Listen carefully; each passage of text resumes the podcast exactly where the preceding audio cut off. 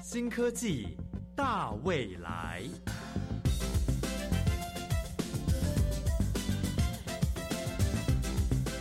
科技的进步让你看得见未来，深入浅出的介绍让你听得懂科技。欢迎收听由谢若楠制作、吴宜佳主持的《新科技大未来》。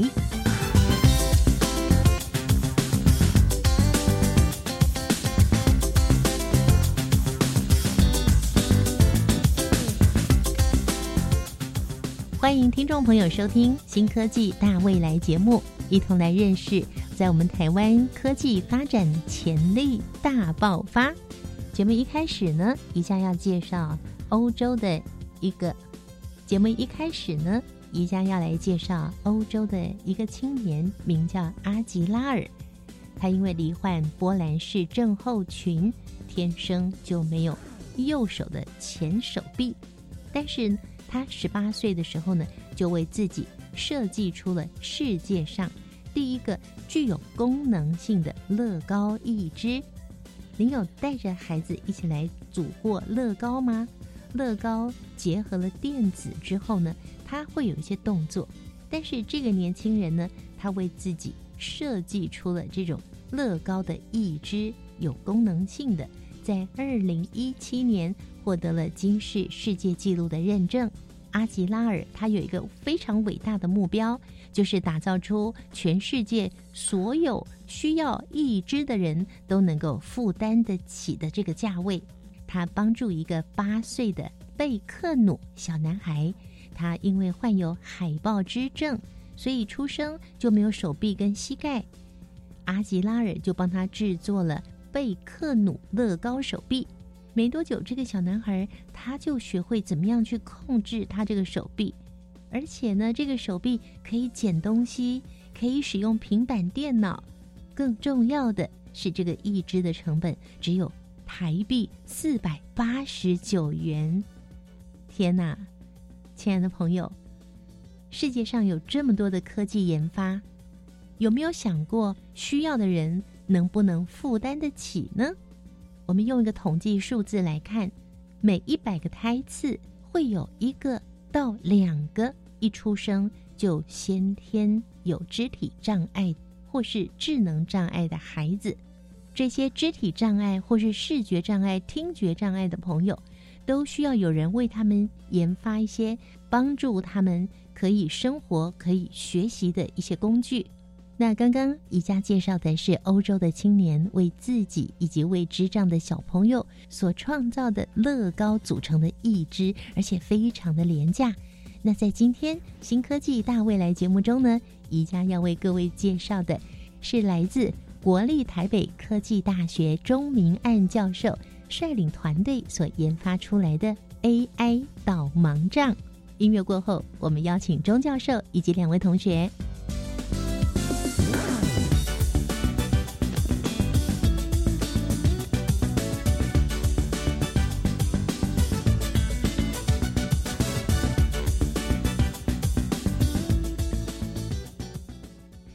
今天节目里呢，宜家要为各位介绍的，像是为视障朋友多一双眼睛，让他们好像可以看得见的一项研发——智慧导盲杖 AI 视障辅助器。我们邀请到了国立台北科技大学电子工程系助理教授兼进修部学务组组长钟明案钟博士。嗨，您好。大家好，我是国立台北科技大学电子工程系的钟明安老师。称您老师，您比较自在一点。是是是。钟老师为我们带来两位年轻的学生，来介绍一下自己喽。大家好，我是台北科技大学的翟松云翟同学。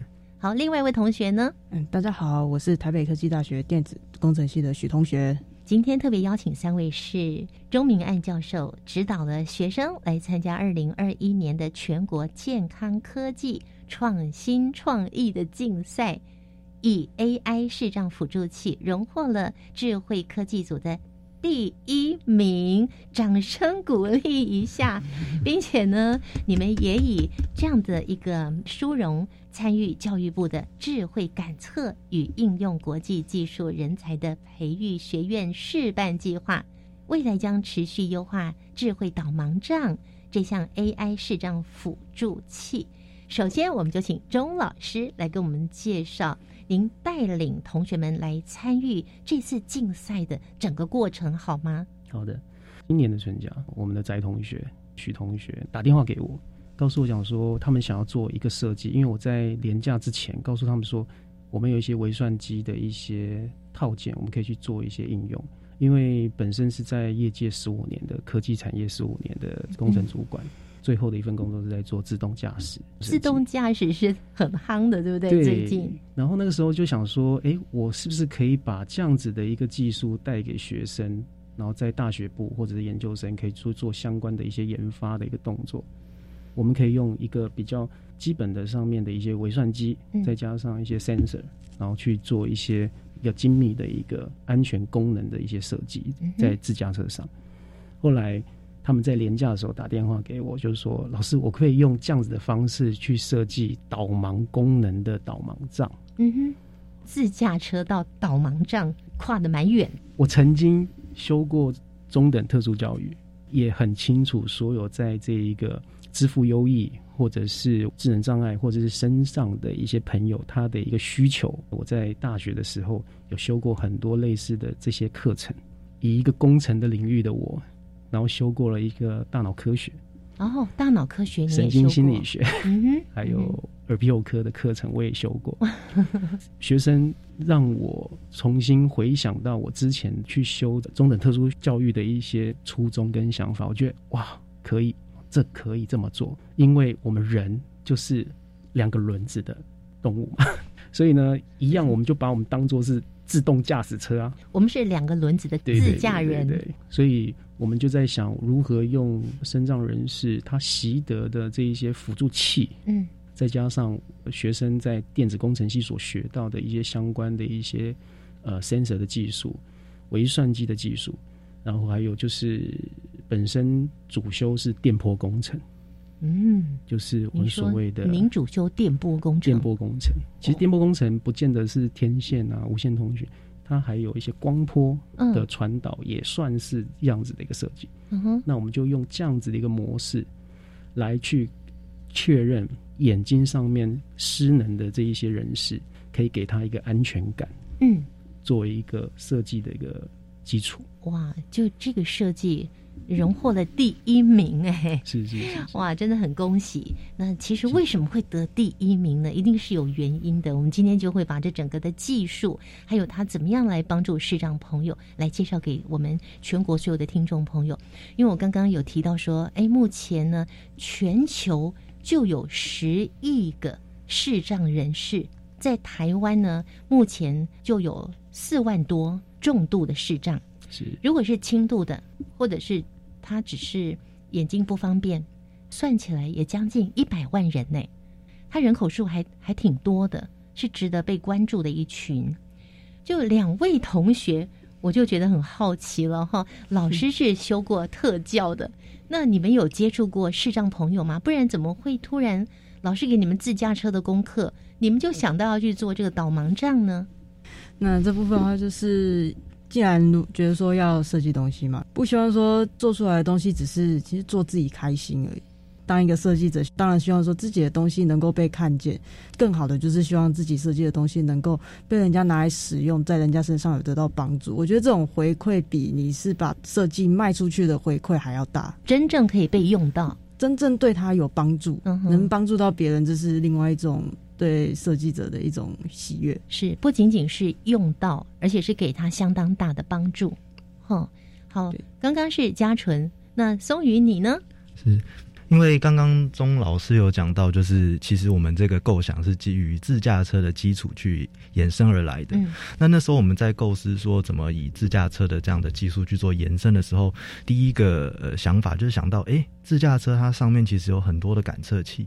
那这些感测器其实就像人类的眼睛一样，它在帮助一台车子在感知周遭的这些事物。嗯，对。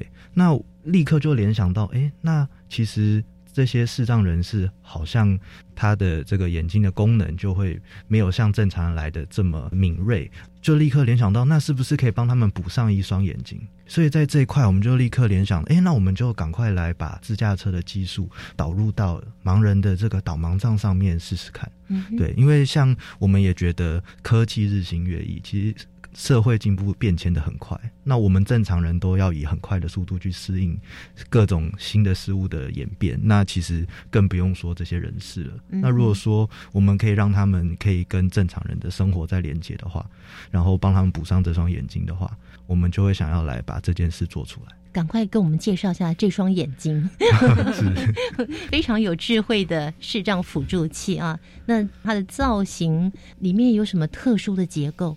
它的造型的话，我们是以盲人最常使用的白手杖的原型去做设计。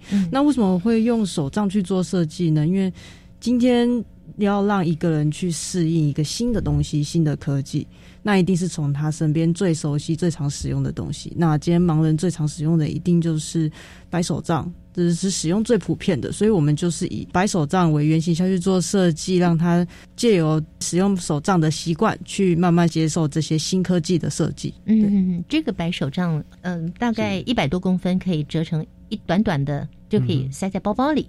所以你们的手杖也是可以折叠的。哎，对，我们的手杖的，我们是分杖杖头跟杖身两个部分。那杖身它本身是一个伸缩式的，长的时候它就是使用嘛。那它今天要收纳的时候，它会自动伸缩，把它收成一节。杖身跟杖头还可以再做拆装，携带或是收纳的时候更加方便。哦，所以它的整个造型就是视障朋友用的白手杖造型是差不多的。对，但是在这个头。就是手握的这个头的部分，就会有比较精密的一些设计在里头喽。是的，嗯，你们的伸缩是什么方法？我们的伸缩就有点像是电动伞那种。哦，对，我我正好想到，如果用自动伞来比喻的话，大家会更清楚。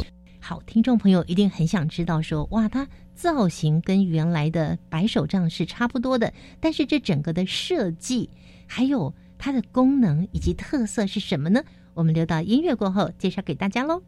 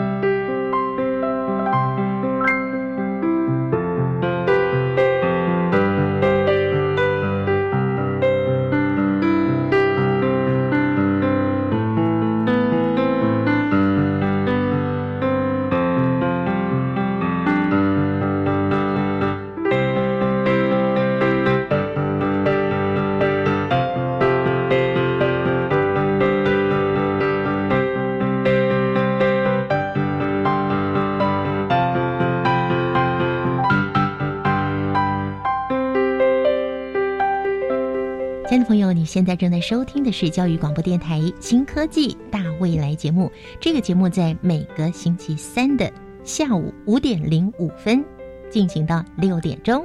我们的制作人是谢若楠，我是主持人吴怡佳。今天非常荣幸的，我们邀请到了来自国立台北科技大学的老师跟同学。我们再次介绍专任助理教授钟明案钟老师，另外两位同学是。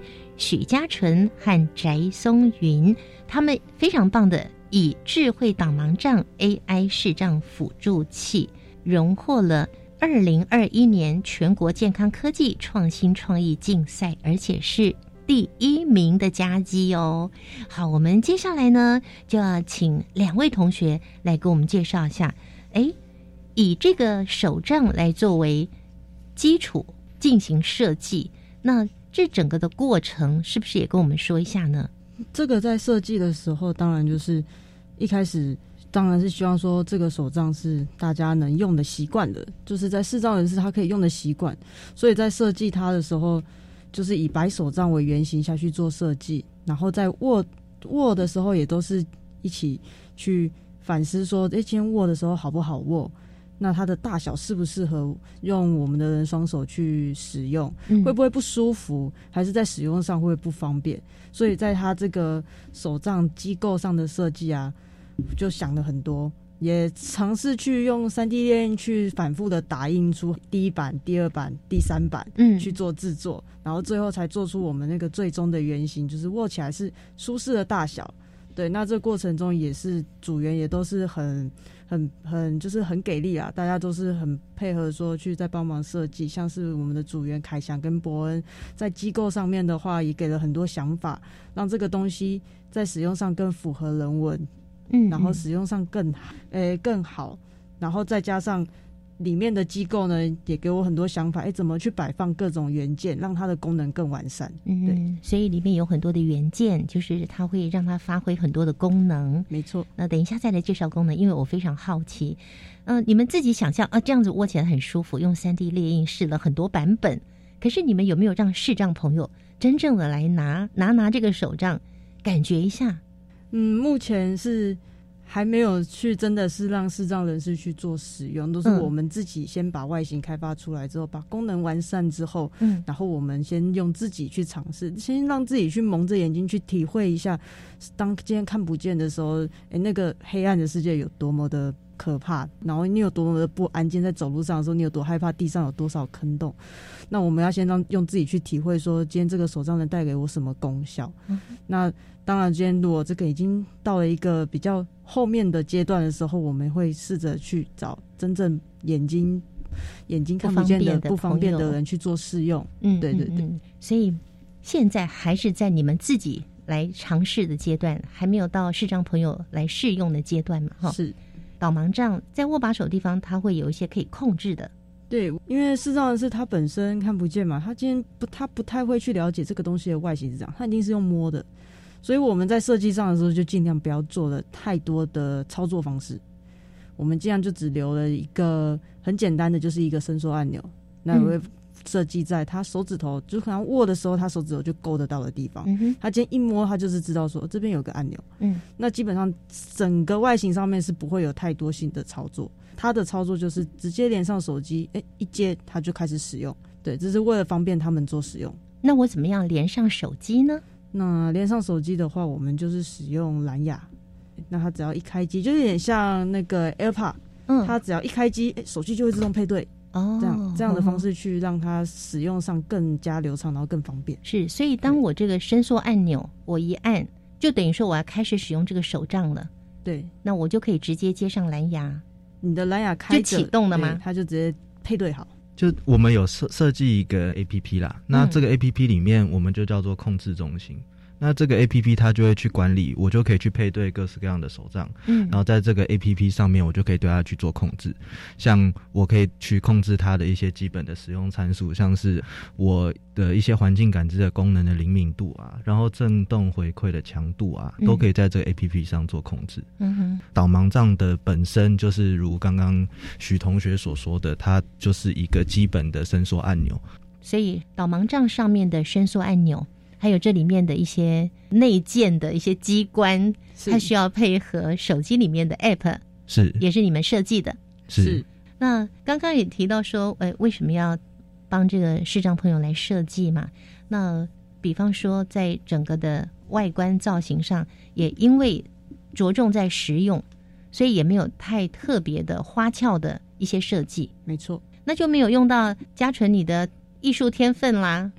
这个很难说，应该是有，都是有。我刚刚刚刚学生少讲了一个很重要的地方，我们的导盲杖可以分成两段式，我们可以让那个许同学来跟我们来分享一下。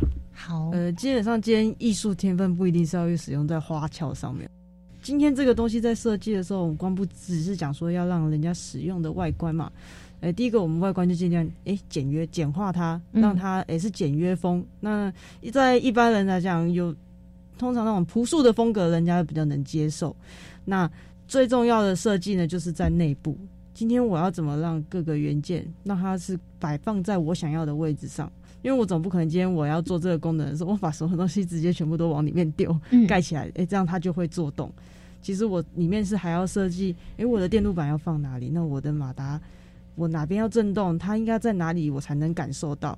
那今天我的藏身跟藏头要怎么做结合？结合之后要怎么联动它的那些特性？嗯，这些都是要在做加以设计，然后用你的想象力去慢慢去把这些结构构思出来之后，再透过三 D 绘图去绘制出来，然后再去列印，看你的。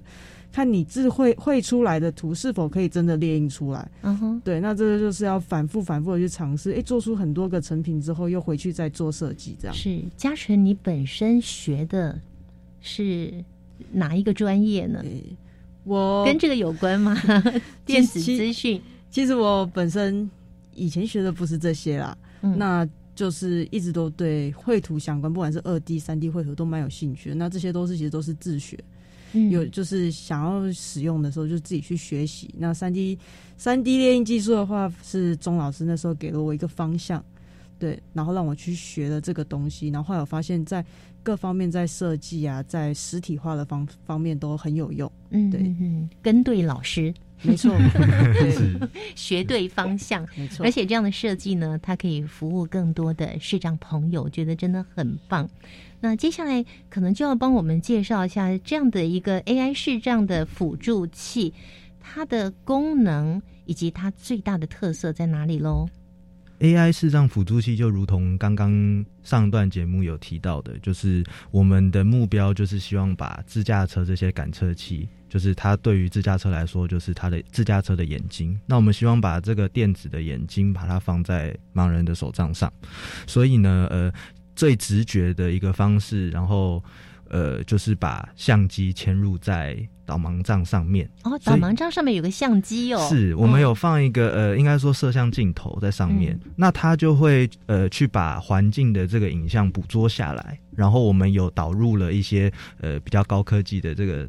人工智慧的一些相关演算法，嗯，然后它会去辨识周遭的环境是不是有一些呃，它应该避开的地方。然后它的特点，应该说我们设计的核心目的是希望引导它，而不是呃被动的去协助它。所以我们的会有一个震动马达的阵列，那这个震动马达就是安装在这个导盲杖的内部。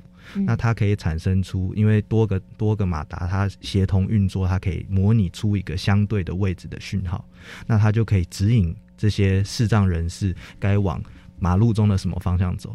对，就可能例如说，今天我一条路上可能有其中的一个部分是人群比较没有那么密集的，那他就可以告诉他你往这边走比较安全。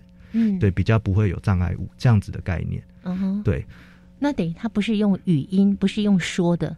诶，是用它的震震动的方式。震动是呃，这个导盲杖它本身一个最直觉的回馈机制。但是，如同刚刚有讲到，它其实要跟手机做配对。嗯哼。所以它的核心运作其实是环绕着手机。那等于说，今天这些人士也可以去戴着耳机啊，然后诶，利用到任何手机用得到的这些配件，搭配着使用。嗯，对。那再搭配本身的震动讯号的提醒，其实它就会是一个很直观的一个这个提示的功能。嗯对，我们都称作它是那个诶视障人世界的这个 ARVR 虚拟实境的概念。对对对，真的，因为我们明眼人可以戴上 ARVR，对不对？对对对，可以去虚拟实境。透过这个方式，也让他们可以来虚拟一下实境喽。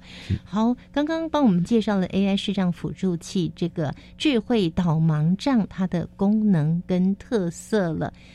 我很想问，价格会很昂贵吗？我相信很多听众朋友也非常的关心。还有，在这项研发的过程中，应该有碰到一些困难，或者是说，听众朋友也很想知道，哎，这么高科技，你们在设计？在研究的过程里面，需要哪些设备呀？需要使用到什么样的工具呀？我们留到下一个阶段再为听众朋友来做介绍喽。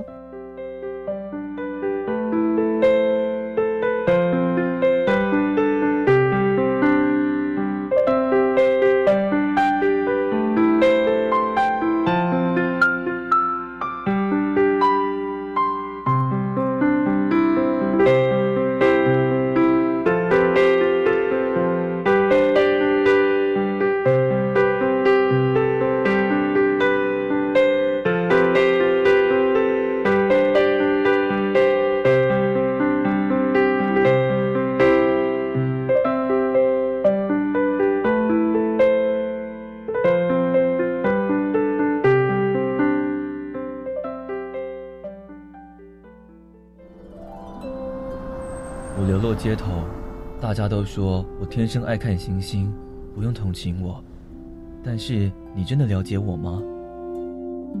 倾听是理解的开始，诉说是产生互动的钥匙。邀请您收听每周六早上七点，亚博制作主持的《城市的光影》，一起听见脆弱的声音。由国教署主办的高级中等学校英文单字比赛计划，预计在一百一十一年三月五号要举行区域决赛。这次题型取消原先的看音选中与看中选音，调整为听音拼写和词汇题。词汇题的题型我们可以参考酷音平台智慧专区。我们现在就进入平台练习专区内的题目，加深单字印象，做好万全的准备。好哦。以上广告由教育部提供。国内疫情虽然平稳，然而境外移入大增，而全球疫情急速上升百分之十九。基于入冬低温、易于呼吸道病毒传播以及年终举办大型活动等因素，政府将更严守边境，加强裁剪、持续医疗准备以及提升疫苗涵盖率等营运作为。另外，农历春节将至，因应旅客返乡人潮，行政院欲请返国旅客配合相关防疫规范，同时呼吁符合资格的民众尽快接种第三剂，以提升防护力。以上内容由行政院提供。加外加外，阿玛波拉，加根格玛西卡斯达斯，迪加古拉布古列列。大家好，我是来自台东的胡代明，这里是教育电台。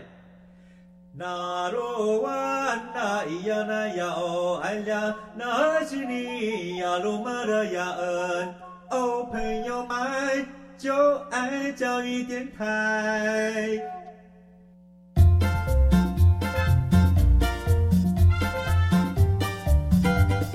新科技大未来，每个星期三上午十一点零五分，与你在教育电台的频道上认识新科技，迎接大未来。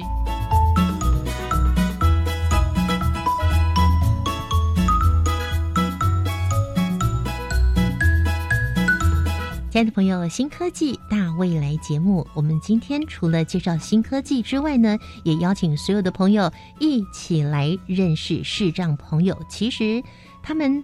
因为眼睛看不见，所以在生活上或是工作上、学习上的确是有一些不方便。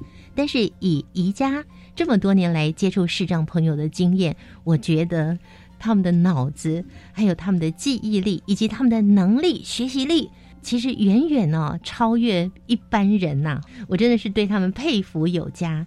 其实我们应该是要设想到怎么样让看不见的这些朋友。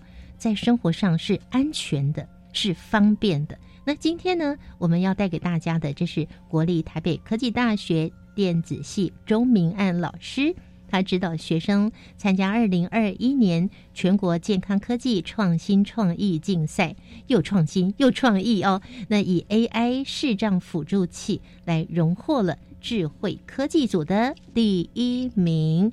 那第一名很重要。但是它帮助这么多的视障朋友是更重要的。那我们接下来呢，就要请钟明爱老师来跟我们分享一下。其实除了您带领这样的研发之外，您还常常带着学生在教学创新跟实作这个部分有很多不同的研究。是，嗯，有哪些研究？应该很多了，就蛮多的。重点是来跟我们介绍一下。简简单讲一下，我带了很多大学生去参加各项比赛，像 AI 的一些这样医疗，嗯，在视觉上面跟跌倒相关机制的一些应用的比赛，还有就是无人机。我们最近不是 COVID nineteen，我们用无人机去追那个呃温度有异常的人，然后抓到他，然后就马上通知我们的这个警察局。或者是各个卫生单位嘛，这个我们还拿到全国的电子竞赛的企业特别奖。哇！那还有一个值得一提，就是我们也去做了一些跟这个生医有关的一些血氧浓度的一些运用。另外一组在做，然后我们指导他做这样方面的应用，他也拿到全国电子竞赛的亚军。嗯嗯。除此之外，我们也参加过非常多的跟五 G AI 人工智慧。有关的一些，甚至是医疗电波医疗应用，嗯，我们都有去参加类似的比赛。其实我们是国立台北科技大学的电子工程系的新颖无线通讯与电池应用实验室啊。嗯，我们是新颖的应用 哦，再加上一些电池应用，做一些更未来的很热门的五 G 的应用。嗯，然后再来就是未来的在六 G 的应用，我们也在如火如荼的在做设计。所以我的实验室除了在做系统上面的应用之外，晶片上的设计，嗯。还有就是我们在天线上的一个设计，在五 G、六 G，呃，应用在 AI 的系统上，嗯嗯，我们都在做这样子的事情。所以，老师您是走在科技的前端的前端，五 G 在台湾都还没有很普及，已经朝六 G 发展了。是是是，因为其实原则上应该是说要很感谢我们电子学院的院长黄玉璇院长，还有我们电子系的系主任蔡伟和教授。我在进来这一个学校一年两个月而已，对我很菜，但是我是菜。我们的同仁啊，都是我的前辈，甚至是我的老师，或者是我的老师的老师，他们很愿意提点我，给我一些呃想法，给我一些机会。然后学生，我们北科大的学生也很优秀。我们最近才一百一十年的校庆刚结束，然后我们蔡英文总统也有来给我们勉励啊。我们算是科技大学里面，不管是产学啊。研究啊，理论上面，我们北科大学生都非常优秀，所以也因为这样，再加上我自己的十五年的业界经验，然后跟大家融合，我非常感谢教务处教务长、教育资源中心的团队啊，电子学院院长、电子工程系的系主任的支持，还有我们的这个系上的老师，让我这个后辈无后顾之忧的往前冲，往前冲，然后教育我们的这一些学生，是作育英才，其实也要。学生们愿意学，要主动性很强很高，就像今天来到我们节目中的嘉纯还有松云。好，刚刚呢，呃，老师就已经跟我们很清楚的说到，原来你们三位都来自技职界的龙头学校——台北科技大学。哇，台北科技大学呢，就是一个科技人才的摇篮。是的，嗯，它是一个非常好的一个研究环境、学习的环境。好，那我们赶快回来要介绍今天介绍给听众朋友的这一项智慧导盲杖 AI 视障辅助器了。在整个的研发过程中，应该也会碰到一些困难吧？呃，像是我的话，我主要负责机构设计嘛。那今天在做设计的时候，就会有很多机构上一开始都要先去模拟它的外观，然后还有它的内构，从手绘的设计图上面一直不断的去修改，修改好之后，我再去绘制到三 D 图。三 D 图绘制出来，也不见得能利用三 D 制作做出来。也许你在做到一半的时候，这个东西就坏了。我今天在制作这个东西的时候，我没有发现说中中间某一个环节可能画的不对。那我在制作的时候，它这个印下来可能要好几个小时。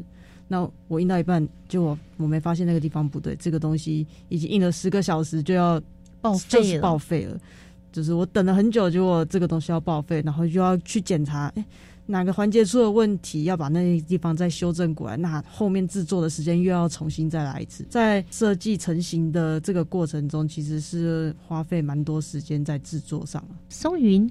你主要负责什么？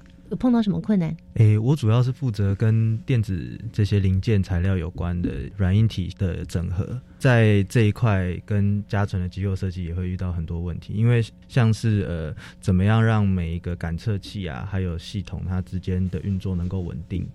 有很多的参数因素都要考虑，像续航力啊，然后像是它的效能，我们都要去做做做评估。而且要不要装电池啊？对？对对，而且还有就是最基本的，这硬体机构跟我们的。系统要怎么去搭配？因为像这些感测器啊，像我们软体或硬体会有我们需要的一些照射角度，那怎么跟机构去做搭配？所以这个也会是我们之间很多要一直去讨论的一些问题。而且你们说要搭配手机的 App，对不对？对。那它跟什么呃 iPhone 系统啊，什么系统啊，有没有什么不同的使用法？应该讲说，我们现在的设定情境是先以 iPhone 的 APP 去做开发，但是我们的沟通机制都是以世界通用的最标准这个蓝牙四点零的这样的一个沟通的协定。所以其实说，它今天要导入任何的一些手机平台、电子平台，它都是非常容易的，因为我们是照着世界的这个。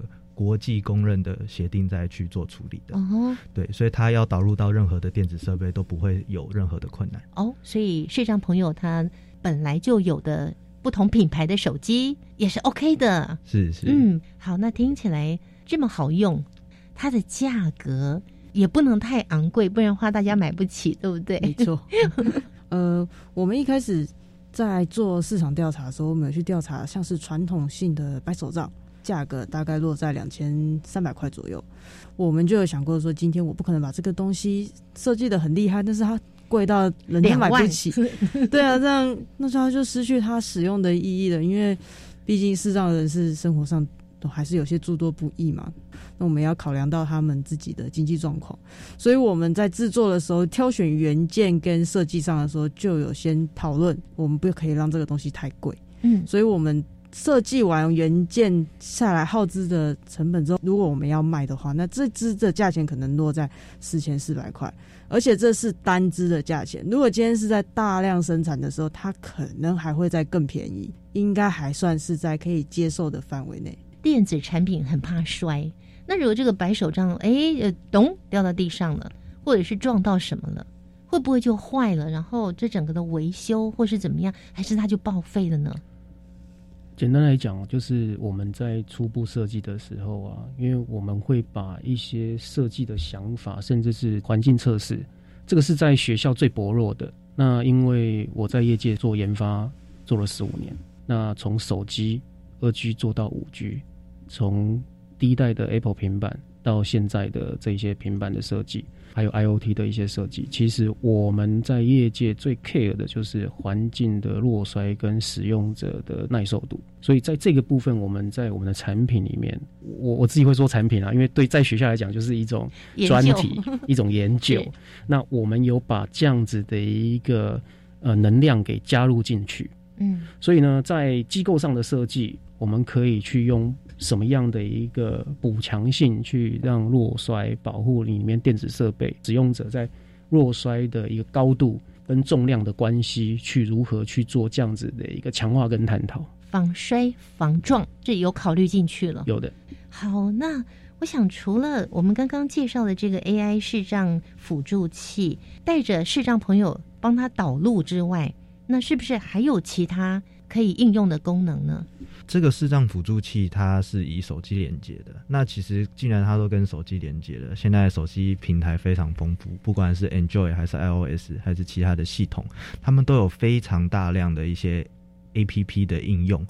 对，那我们也想说，既然它都跟手机做沟通了，以手机为中心，手机的优势我们要把它加入进来。嗯，所以像呃，我们有提供了一个基本的一个机制，让导航啊这种 A P P 可以跟这个导盲杖做结合。它可以透过导盲杖上面的这个震动的震马达阵列，它可以直接提示。的方向告诉这些人怎么走，然后再搭配他的耳机，这样子他就会有一个很明确的引导的机制。然后像是呃还有很多的 A P P 都可以使用，像是一些等公车的，我可以先设定好说我要搭哪一班公车，那在公车要来的时候，他也可以透过手杖、透过耳机再告诉这些使用者。他会告诉你说二六二的公车即将要抵达。对对对，他会用震动的方式啊，然后耳机的方式，然后也提醒你。对，震动的方式是我我的手的触感，耳机的方式是说的。对，哦，双重通知就对了。对，哎，不错哦。你刚刚讲到的是公车嘛，等公车的系统可以做连接，然后还有导航。对我只要在手机上面做好初步的设定，那接下来就是耳机跟我们的手杖在做处理了，它就不需要再拿出手机。预计在未来的延伸功能跟发展的方向又是怎么样的呢？嗯，AI 视障的这个辅助器啊，哦，不只是说让盲人可以有很方便，其实我们老年化的这一个族群越来越多了。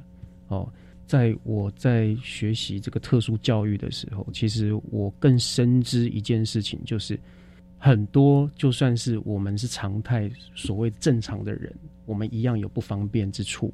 我们老年依旧会有很多不方便之处，甚至是眼睛，因为眼睛是我们最常使用的。可能将来老了，眼睛不灵敏了，或者是说行动上面不方便的，需要提醒，我们可以用这样子的视障工具去做延伸、预防不安全的一个状态，可以有一个提示。我们可以用很多种载具的方式去呈现。我们台北科技大学电子系有非常多的老师都在做一些感测跟我们这个微算机的整合。嗯，不只是在健康上。也不只是在自驾车上，其实有非常多的应用都可以运用这样子的很基础的一个架构，去产生出对人有帮助的一些应用。OK，好，那我们来想象一下，未来你们的这项研究已经是非常普及的，运用在各个地方，然后很多视障朋友都可以拿着你们的手杖，那么它将会是在每一天的日常生活跟在路上走路的时候。会是什么样的状况呢？可不可以帮我们模拟一下呢？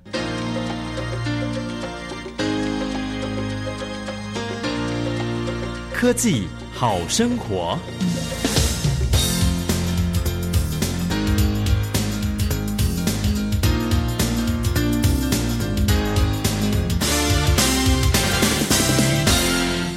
们这个研究智慧导盲杖 AI 视障辅助器呢，它在未来普及化之后，我们可以看到的情况就是，今天当盲人他行走在路上的时候，他可以自己独立去去到他想去的地方，他不太需要再依靠别人，更不要说有些人本身就是内向。那我相信身体有不便的人，你在这方面你的心理素质。一定是很强大的。希望说，今天我做任何事情的时候，我能够独立完成，不依靠别人。这个视障辅助器的话，就是希望能替他们做到这一点。那他今天他在出门的时候，他不需要别人提醒他，哎，那边有一个小洞，那边有一个高低落差，视障辅助器就会告诉他前方有落差，或是请他避开那个落差。嗯，今天如果说今天我不装导盲，我不装藏身的时候。盲人他常常坐在位置上的时候，他是用他的记忆力去记得说他的桌面上啊，他的眼前有什么东西。那如果今天被一个人打乱了桌面，那他就要靠摸的，靠别人告诉他，诶，我的环境变成什么样子。那今天这个藏身，如果我把藏身去掉了，藏头就是一个简单的小眼睛。他只要拿这个杖头往桌上一扫，那就可以透过 App 去，再透过耳机告诉他说我的前方有哪些东西。对，那可以让他之后在生活上对他的环境更加安心。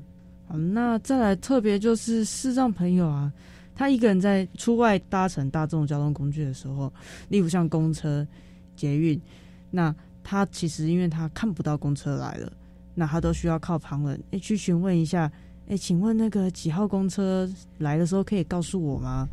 那如果今天这个视障人士他比较害羞，他连问他都不敢问，那是手账的话呢，他就会做到一个提醒的作用。他可以透过 App 去联动公车的 APP，他可能他想要搭乘呃六二六号的公车，在六二六号公车进站的时候，手账会透过震动及语音的方式告诉他说：“哎，公车来了。”那他就可以知道，然后起身上公车。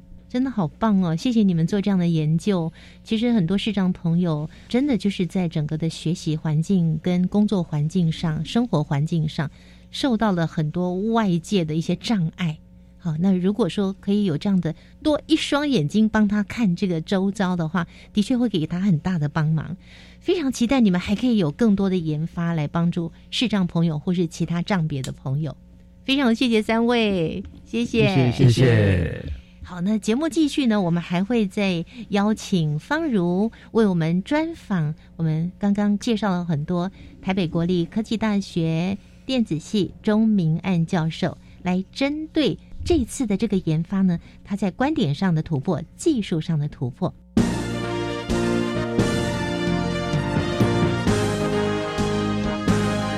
观点大突破。欢迎来到观点大突破，我是方如。根据世界卫生组织 （WHO） 于二零一九年十月公布的世界视力报告当中指出，全球至少有二十二亿人面临视觉障碍的问题。因应人口老龄化与生活方式的改变，也致使视障人数逐年增加。而根据伊甸社会福利基金会网站资料显示，目前台湾则有约四万六千名视障人口。而如何透过辅具来提升视障朋友们的生活品质？国立台北科技大学的钟明案教授带领学生开发智慧导盲杖，在专案执行过程中，无论是对于教育、科技、产业界和学术界的观点，都获得了突破。我们在做教育上面的层面，因为我现在是专任的助理教授，我也曾经修读过中等特殊教育。在这个教育上面呢，如何用专题的方式让学生有感受到人文？以及弱势的关怀，把这个 USR，就是我们所谓如何把这一些人文啊、艺术啊，把它融入在大学的教育上面，就相当于我们的通识课，其实在大学上面是非常之重要。这会影响到一个学生进入业界的一个心理素质是否正确正常。这其实，在业界来讲，就是一个商业模式的故事。你要如何去产生出来这个需求？我会用这样子的一个需求，让学生去发想 AI 导盲杖需要呈现出什么样子的功能，让身障朋友可以有足够的讯息、足够的协助，但是不是做一个坦克车、战车出来的一个产品，让人家觉得哦，他好厉害，这才是我们现在在做电子产品很重要的思维。那在科技的部分，我们是。国立台北科技大学电子系，我们有非常多的专业素养、优质的一个学习，跟教授非常认真。学生要如何把教育跟科技结合？像本人在这一个学校，额外会去开一门叫做垂直整合专题的课程，让我们的绩优生可以去做很多的探索。OK，然后再来就是科技研发管理，因为我是在业界的时候，我也是一个国际专业管理师 PMP。我会把这些部分引入学校，让学生能够产生一个学界跟业界没有任何的 gap，无缝接轨，在科技大学最重要的工作，让他可以很顺利的把学生导入市场，这是我们科技大学应该要做的事情。从这三个部分，我又开了一门课，叫做创新创业行销策略的课程，也就是要让学生。理解做一个设计，我应该要讨论的是成本，客人买不买单？今天一个品质好与不好，来自于谁要买单？今天身障朋友他是不是有合宜的辅助工具，让他非常安心的去使用它？钟明案教授谈到 AI 视障辅助器在技术上的突破，以及它从不同于其他人的切入点。我的技术的突破来自于我们目前国家一直在发展五 G AI，甚至到我们所谓的六 G 的这些相关的一些方向。那个人比较不太一样的是，我希望从系统的观点去看 IC 设计，从系统的观点去看人的需求，从系统的观点去看电波工程所需要的元件设计。哦，可能是在微波的滤波器设计、阻抗匹配的课程，这些东西都如何运用在系统的观点？哦，这就是我在国立台北科技大学电子系所开的相关课程的一个策略模式。所以呢，这是在技术上面突破。为什么我们的学生有办法把软体、硬体？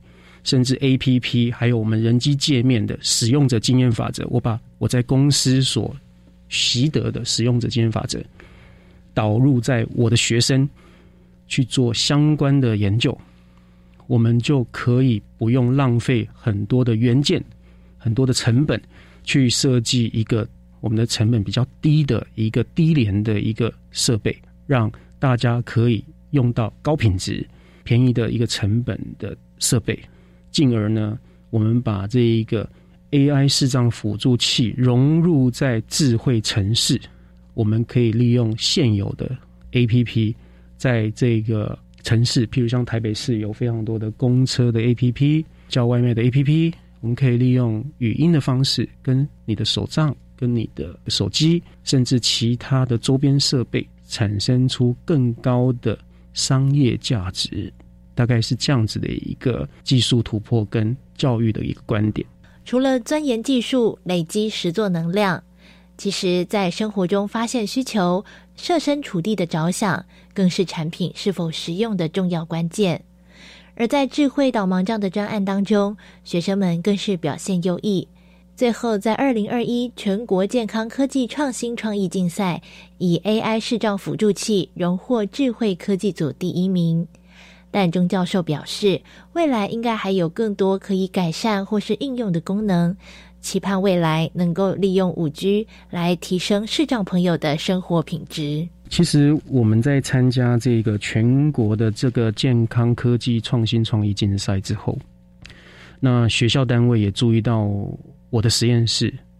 新颖无线通讯与电池应用实验室的研究发展能量。然后，我们的教务处同仁写了一封 mail 给我，然后问我讲说，是不是有一些想法，可以在这样子的示范计划上面，可以派出一些同学出国去做实习。那因为 COVID nineteen 的关系，所以没办法出去。那我就跟呃这个教务处的同仁呃协商一下，就是我们是不是可以把我们的 AI 的这个导盲杖去做优化、产品化。因为我在业界十五年了，那也做过数以万计的产品了。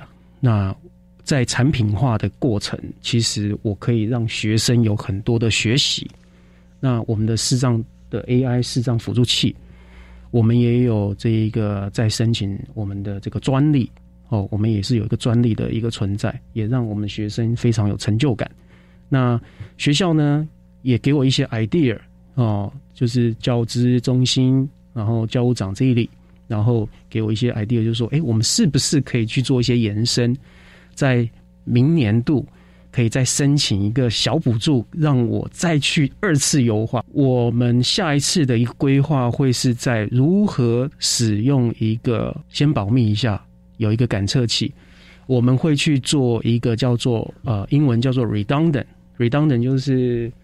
安全性的提升的一个功能啊，然后再来就是我们如何再把穿戴式，因为穿戴式也是本人的一个研究项目，跟电波跟医疗上面的研究，如何用穿戴式来更让视障者有电子眼的概念，然后也符合我们刚刚松云同学所讲的，如何给他一副眼睛。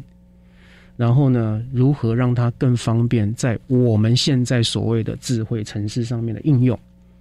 然后再就是其他的一些第三部分，我们已经有三部曲了。好，第三部分我们可能会去做到很多是跟脑波的研究有关系，然后来去应用在我们的一些 AI 辅助视障器的上面的一个加成效果。科技并非一味冷冰冰的追求创新与精进。而更应该从社会人文的观点出发，加入对生活的好奇心、同理心。